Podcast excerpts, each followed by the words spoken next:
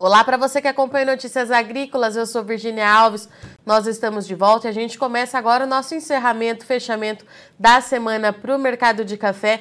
Mais uma semana intensa, de bastante volatilidade, muita coisa acontecendo ao mesmo tempo. Tem sido um ano até diferente quando a gente fala em mercado de café e colheita no Brasil, porque normalmente a colheita ela acaba por pressionar é, as cotações lá em Nova York, o mercado anda mais de lado, mas de fato esse ano de 2022 está entregando tudo o que prometia que os analistas já falavam para gente, que muita coisa ia acontecer e o mercado de café vem provando isso. Para a gente conversar sobre essa semana de bastante variação e muita informação para o produtor, eu convido aqui então Guilherme Moria, fala com a gente em nome do Rabobank. Guilherme, seja bem-vindo, meu amigo, mais uma vez. Obrigado, Virgínia. Boa tarde a todos. Mais uma semana intensa para o mercado de café, hein, Guilherme? Aconteceu tanta coisa que eu vou te deixar aí iniciar nosso bate-papo. O que, que você quer destacar? O que, que foi a cereja do bolo dessa vez? Porque mercado bastante movimentado, mesmo com a colheita acontecendo aqui no Brasil. O que, que você conta para gente hoje? Não, exato, Virgínia. A gente pode ver que o mercado de café já há alguns meses está nessa montanha russa, né, entre altos e baixos, vamos dizer assim. E realmente essa última semana aí, como a gente já vem acompanhando né, nos últimos dias, aí, os últimos dois dias pelo menos, foi essa questão aí dos estoques certificados em Nova York, que atingiram aí o menor patamar nos últimos 22 anos. Né? Então hoje é, encerrando aí na sexta-feira próxima aí a 854 mil, mil, é, mil sacas, né? então um patamar muito, muito baixo, há muito tempo a gente não via esse, esses níveis de estoques, e esse sim, acho que pode ser considerado o principal direcionador aí dessa recente alta aí dos preços, né? Se a gente for ver, é, é, é, eu acho que essa, essa questão dos estoques acabou sendo uma cerejinha do bolo em um momento que o Brasil, a gente vem acompanhando as notícias aí, tá, estão com, com, com as atividades de colheita bem atrasadas, né?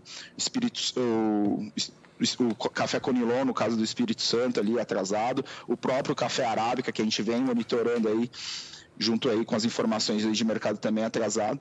E, e no momento, se a gente for analisar, de pouco café no, no físico, né, Virginia? Então, eu acho que realmente esses, essas incertezas aí com relação à oferta, no momento aí que a gente está com um estoque menor, realmente vem impactando aí, gerando bastante volatilidade no mercado e nesses últimos dias aí, nessa, nessa mais recente alta que a gente teve, né? E Guilherme, a gente está falando aí de um estoque abaixo de um milhão é, lá na ICE, é um número significativo. Você já pontuou para a gente aí que é uma baixa mais expressiva né, dos últimos 22 anos. Que leitura que a gente faz dessa queda? É demanda lá fora é, aquecida? É o pessoal optando por usar esse café que já está lá por conta dos preços que estão atualmente no lugar de fechar novos negócios? É problema logístico? Como é que a gente traduz isso? Olha, Virginia, se a gente for analisar do ponto de vista logístico, é, as coisas ainda não estão boas, mas se a gente for comparar com, no, nos últimos meses, ela vem evoluindo, né? Então eu acho que é um pouco menos essa questão logística, se a gente for comparar aí no, essa, essa, essa saga da, da, da, do, da disponibilidade de container, altos custos de fretes marítimos, né, containerizados. Por outro lado, a gente vê aí que né, que está acontecendo, né? A gente já vem pontuando aí dos estoques um pouco menores aí no mercado e no momento que a oferta de café ela também passa por problemas, né? Então, se você for olhar os principais produtores aí de café arábica, o Brasil ele tem esse problema aí com a colheita, tá atrasada, enfim.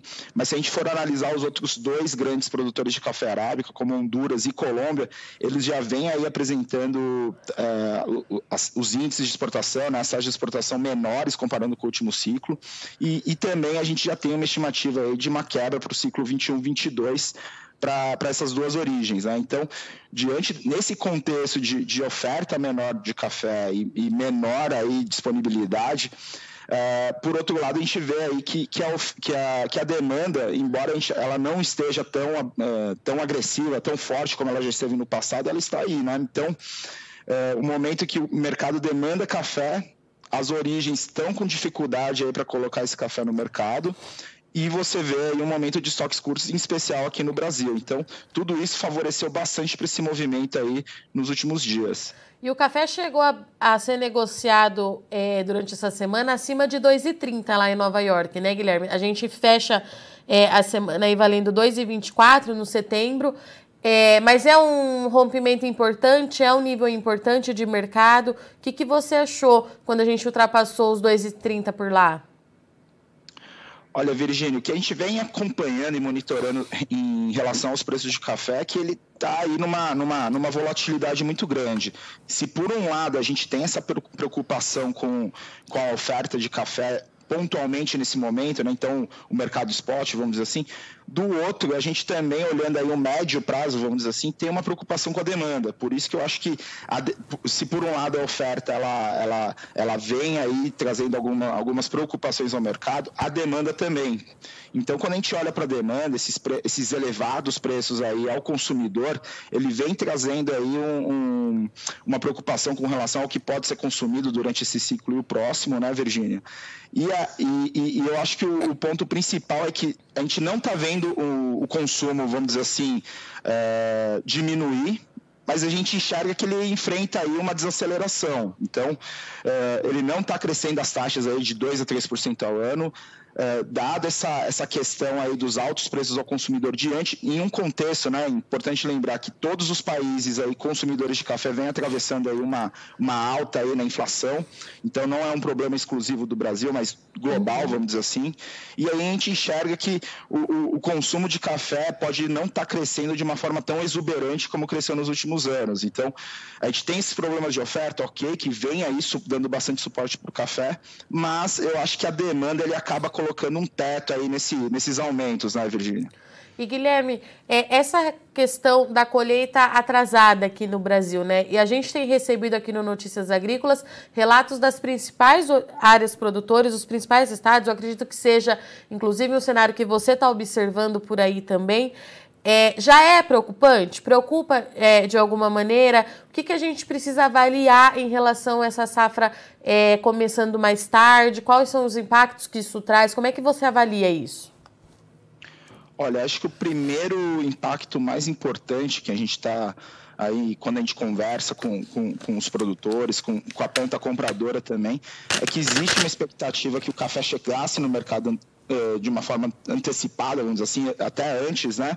E esse café até o momento ele não está chegando. Então, você está vendo aí que a gente vem observando que esse atraso aí ele está criando aí empecilhos aí para a gente começar a, a ter novas negociações. Outro ponto também que, que a gente vem observando e conversando com, com o lado dos produtores é que é, existe sim aí um, alguns reportes, alguns relatos que o, o produtor estava esperando colher um X de café e está havendo aí uma colheita aí um pouco menor do que ele estava esperando antes, né? Então ele já vinha trabalhando aí com um número ali é, que seja menor do ano passado, a mesma coisa que o ano passado, vamos dizer assim, né, em alguns casos, e esse X aí ele está sendo um pouco menor. Então, eu acho que pode ter aí algumas surpresas, dado que a gente começou a colheita um pouco mais atrasado, vamos uhum. dizer assim, a gente ainda não tem tantas informações por conta desse atraso. Então, eu acho que nas próximas semanas a gente vai ter uma situação aí, uma clarificação desses, desses aspectos, né, Virgínia? Isso que eu ia te perguntar, se o mercado acaba ficando travado nesse período de colheita atrasada, né? Porque a gente sabe que o produtor ele está focado em iniciar esse trabalho logo, ele quer passar pela safra 2022.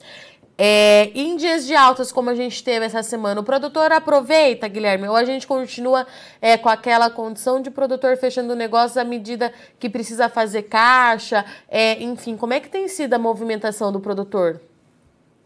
Olha, nesse contexto de, de, atraso na colheita, a gente está tá observando que poucos negócios estão acontecendo, né? Pontualmente, apenas necessidade de fazer caixa. Eu acho que um ponto importante também, Virginia, o produtor também, a sensação que a gente tem é que ele vai esperar um pouco esse julho, né? A gente, importante lembrar que uh, agora, o mês de julho, é o período mais frio aqui no Brasil. Dado o que aconteceu ano passado, o produtor ele está mais cauteloso também por conta desse, desse aspecto, né? Esperar um pouco o que, que, que, que vai ser desse inverno. E aí aí sim, a partir de, de, de, de, de agosto, vamos dizer assim, né, com uma safra aí contabilizada ou já melhor, é, mais clarificada, vamos dizer assim, e com o período de frio passando, eu acho que a gente vai começar a ver mais negócios. Agora, nesse início, assim, por conta desse atraso e dado o inverno brasileiro especial, eu acho que vai ser um período aí de, de poucos negócios, a não ser que a gente veja, observe aí um descolamento muito grande dos preços, né? Já é um período, período de colheita, o produtor já participa menos, Guilherme, normalmente? Ó, geralmente, depende muito do momento, né, Virgínia? Se a gente ah. for olhar os, alguns outros anos atrás, o preço do café ele já esteve em patamares muito baixos e o produtor tinha uma necessidade maior de, de, de fazer caixa para fazer a colheita. Dado o excelente, os excelentes preços que a gente teve aí nos últimos dois anos, vamos dizer assim, é, o produtor ele chega com um pouco mais de elástico nessa, nessa colheita, vamos dizer assim, né, Virgínia? Então, ele tem um fôlego um pouco maior, não que seja é, excepcional, mas ele chega com um fôlego um pouco maior para escolher melhor o, o, os melhores momentos para negociar, negociar o seu café. E além disso, ele também cria uma expectativa aí de um, dado a, a geada que a gente teve ano passado e, e, e, uma e uma e definitivamente uma colheita menor do que o esperado para esse ano, né? Eu acho que eles estão escolhendo melhor os momentos de negociar também. Tá. E, e, Guilherme, eu vou aproveitar é, que você falou, você já falou um pouquinho de logística, mas vou te perguntar de novo, porque todo o começo de mês eu pergunto para vocês, né? Qual é a expectativa é, de exportação? E lembrando que esse ano a gente encerra o ano safra, né? Esse ano, esse mês, o, o Secafé vem com aquele relatório mais completo é, e tudo mais. Qual que é a sua expectativa do que você observou aí nesses últimos 30 dias?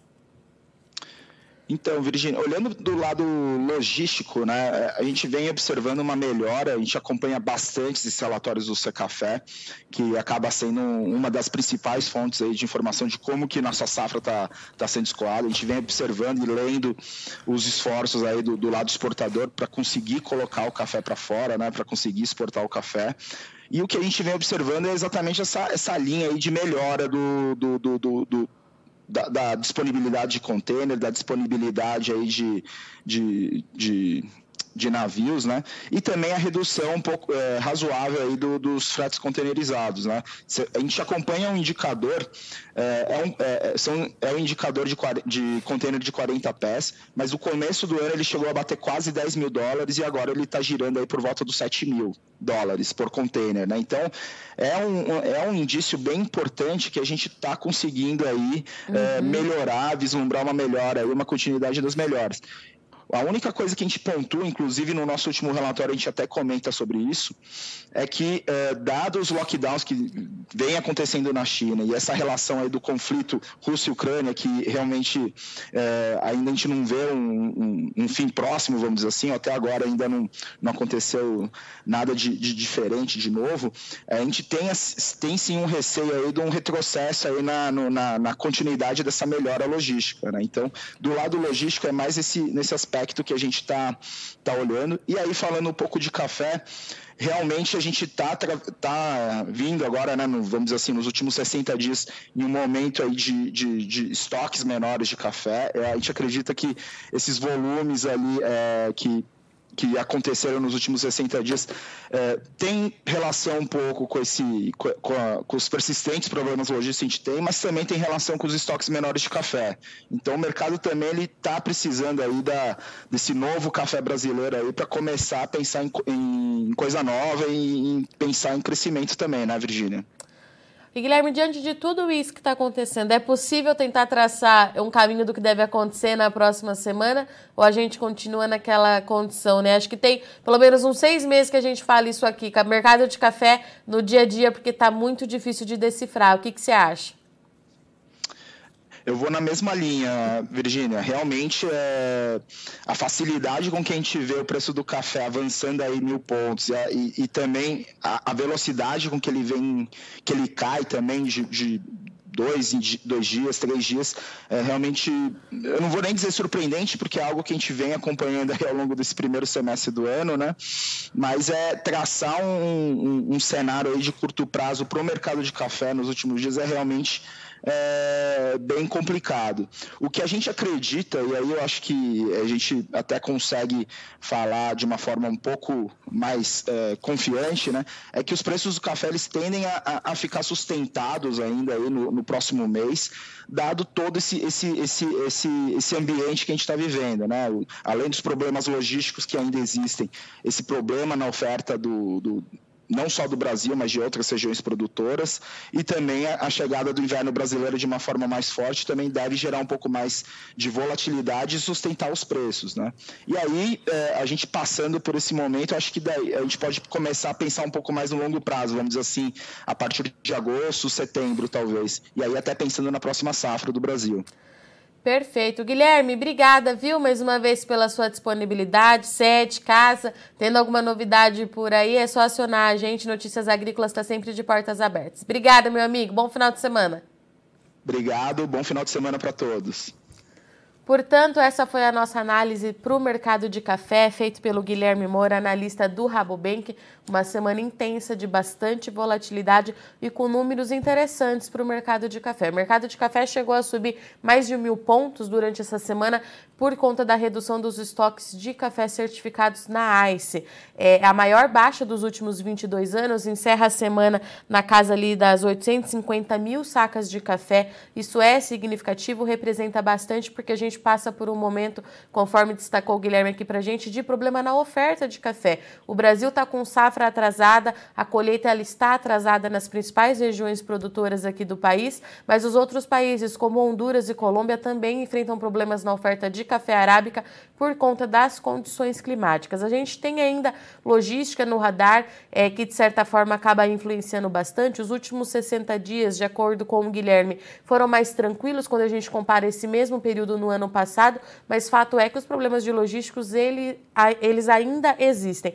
Por falar em logística, o Guilherme trouxe aqui para a gente então que aguarda agora o relatório dos embarques do Brasil referente ao mês passado. O Secafé deve divulgar nos próximos dias e nesse mês a gente tem o fechamento também do ano safra no relatório do Secafé. Isso vai dar um termômetro do que deve acontecer daqui para frente. Falando para o lado do produtor, o Guilherme trouxe para gente que colheita atrasada é também mercado mais travado, o produtor participando menos das negociações. É natural é claro que em dias de variações muito expressivas, o produtor ele fecha negócio. O Brasil é o maior produtor do mundo, tem negócio sendo fechado todos os dias, mas a intensidade, a velocidade desses negócios elas são mais baixas nesse momento, porque o produtor principalmente ainda está muito receoso com o inverno, né? Acabamos de entrar no mês de julho, memória muito recente do que aconteceu ano passado. A gente fala isso todas as, as semana, toda semana a gente fala isso aqui no Notícias Agrícolas, porque é isso que tem movimentado de fato o mercado, né? O mercado mercado está assustado com a jada do ano passado, com a quebra de safra aqui no Brasil, os problemas climáticos e logísticos que continuam acontecendo e que influenciam bastante nessa formação de preço, enquanto a gente ainda tem que prestar atenção no consumo de café mundo afora. O Guilherme destacou aqui para a gente que, de fato, o consumo de café ele vai firme, ele vai bem, mas ele não tem apresentado crescimento é, na casa dos 2%, como a gente vem observando nos últimos anos. Claro que a gente ainda tem seis meses pela frente para saber como é que vai ficar esse consumo, mas por agora o Rabobank destacou aqui para a gente que o consumo ele é estável, é positivo porque não está caindo, mas a gente precisa ver como é que vai ser essa recuperação de consumo e tudo isso, é claro, é reflexo de dois anos de pandemia e tudo isso que você diariamente acompanha aqui no Notícias Agrícolas. Bom, eu agradeço muito sua audiência e companhia durante essa semana, a gente continua acompanhando tudo bem de perto para te ajudar na tomada de decisão. Eu vou ficando por aqui, mas não sai daí que daqui a pouquinho o Alexander já está aqui na bancada para fazer o fechamento da semana do mercado da soja, tá certo? Até segunda-feira e eu te espero aqui. Participe das nossas mídias sociais no Facebook Notícias Agrícolas, no Instagram, arroba Notícias Agrícolas e em nosso Twitter, arroba Noteagri. E para assistir todos os vídeos, se inscreva no YouTube, na Twitch, no Notícias Agrícolas Oficial.